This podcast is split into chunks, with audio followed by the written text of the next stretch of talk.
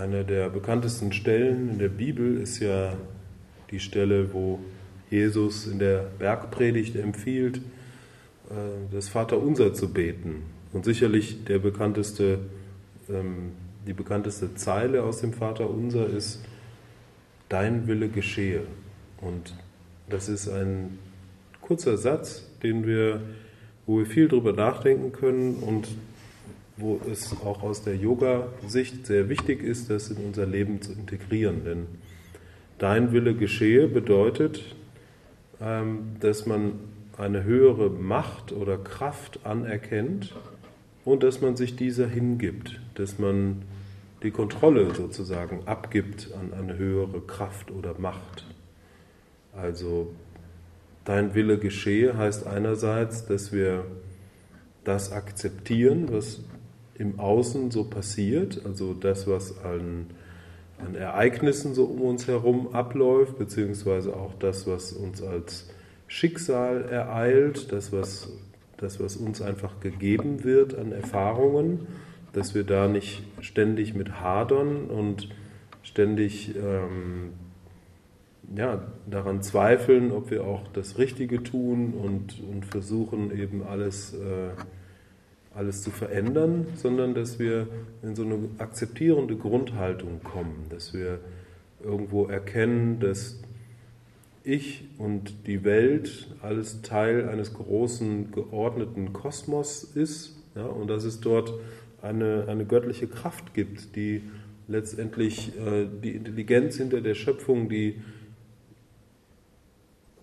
dafür sorgt, dass alles seinen geregelten Gang gibt, dass alles irgendwo mit Sinn erfüllt ist und äh, das alles am Ende dann, äh, ja, wenn es zusammengefügt ist, dann wieder äh, ins Heile, ins Ganze, ins, ins Licht hineinkommt. Also dein Wille geschehe heißt, dass wir akzeptieren, dass wir Teil eines großen Kosmos sind und dass wir nur ganz wenig Macht, wenn überhaupt, haben und dass alles, was geschieht, letztlich durch die Gnade Gottes geschieht. Wobei dann natürlich die Frage ist, was stellen wir uns unter Gott vor? Ja? Ähm, da gibt es verschiedene Konzepte im Yoga. Beispielsweise heißt es schon im Rig Veda, dem ältesten Text des Yoga, äh, die Weisen erkennen die Wahrheit auf drei Arten. Ja? Sie, sie sehen Brahman, sie sehen Bhagavan und sie sehen Paramatman. Also das Göttliche ist sowohl diese Einheit allen Seins, das eine ohne ein zweites, was wir als Brahman bezeichnen, dieses absolute, alldurchdringende Bewusstsein, als auch eine konkrete Wesenheit, wie zum Beispiel hier Shiva oder Krishna.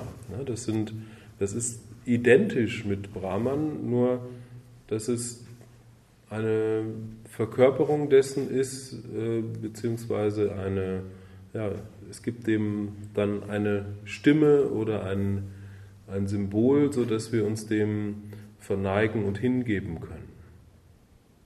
Und wenn wir sagen, dein Wille geschehe, ne, dann heißt es, dass wir akzeptieren, dass das, was um uns herum geschieht, ja, dass wir dass das Gottes Wille ist und möge das geschehen. Und möge ich eben ähm, dem gerecht werden. Das ist dann der zweite Aspekt, dass auch, auch ich mich zurücknehme und sage, nicht mein Wille geschehe, sondern dein Wille, Gottes Wille, dass ich mich also immer mehr als ein Instrument oder Kanal für Gott betrachte, dass das Göttliche durch, dich hin, durch mich hindurch wirken möge und nicht ständig ja, mein, mein Ego im Vordergrund ist, was irgendwas will.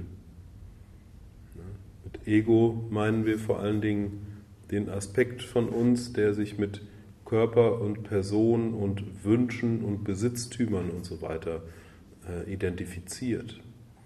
immer wenn wir identifiziert sind mit Körper und Person, ja, dann handeln wir aus diesem begrenzten Bewusstsein heraus. Aber eigentlich ja, sind wir mit allem verbunden und eigentlich sind wir, sind wir Teil eines Größeren. Ja, das ist wie ein riesengroßes Netzwerk, wo wir ein kleiner Knotenpunkt sind oder wie ein riesengroßer Organismus. Ja, und wir sind eine Zelle in diesem Riesenorganismus. Und als Zelle in diesem Riesenorganismus ja, tun wir gut daran, uns, uns einzuordnen. Also unsere Aufgabe in diesem Organismus zu erfüllen und nicht zu meinen, wir sind anders als die anderen Zellen und müssen irgendwie äh, für uns selbst sorgen. Ja, denn jede Zelle in dem großen Organismus ist abhängig von dem großen Ganzen und auch von den anderen Zellen. Ja, und so ist es für uns auch wichtig, wenn wir glücklich und äh, zufrieden werden wollen, dass wir, dass wir uns vernetzen, ja, dass wir uns als Teil dieses größeren Ganzen betrachten und in diesem unsere Aufgabe erfüllen. Und das heißt dann, äh, dass wir eben nicht mehr aus diesem begrenzten Blickwinkel der Ego-Identifikation handeln, beziehungsweise dass wir nicht mehr immer das tun, was wir wollen, sondern das tun, was unsere Aufgabe ist. Oder das tun, was in diesem Moment nach bestem Wissen und Gewissen so zu sein scheint, dass es der göttliche Wille ist. Also dein Wille geschehe heißt, dass ich versuche, das zu tun, was das Richtige ist zu tun und nicht das, was ich tun will. Da gibt es auch so einen berühmten Ausspruch aus der Kena Upanishade.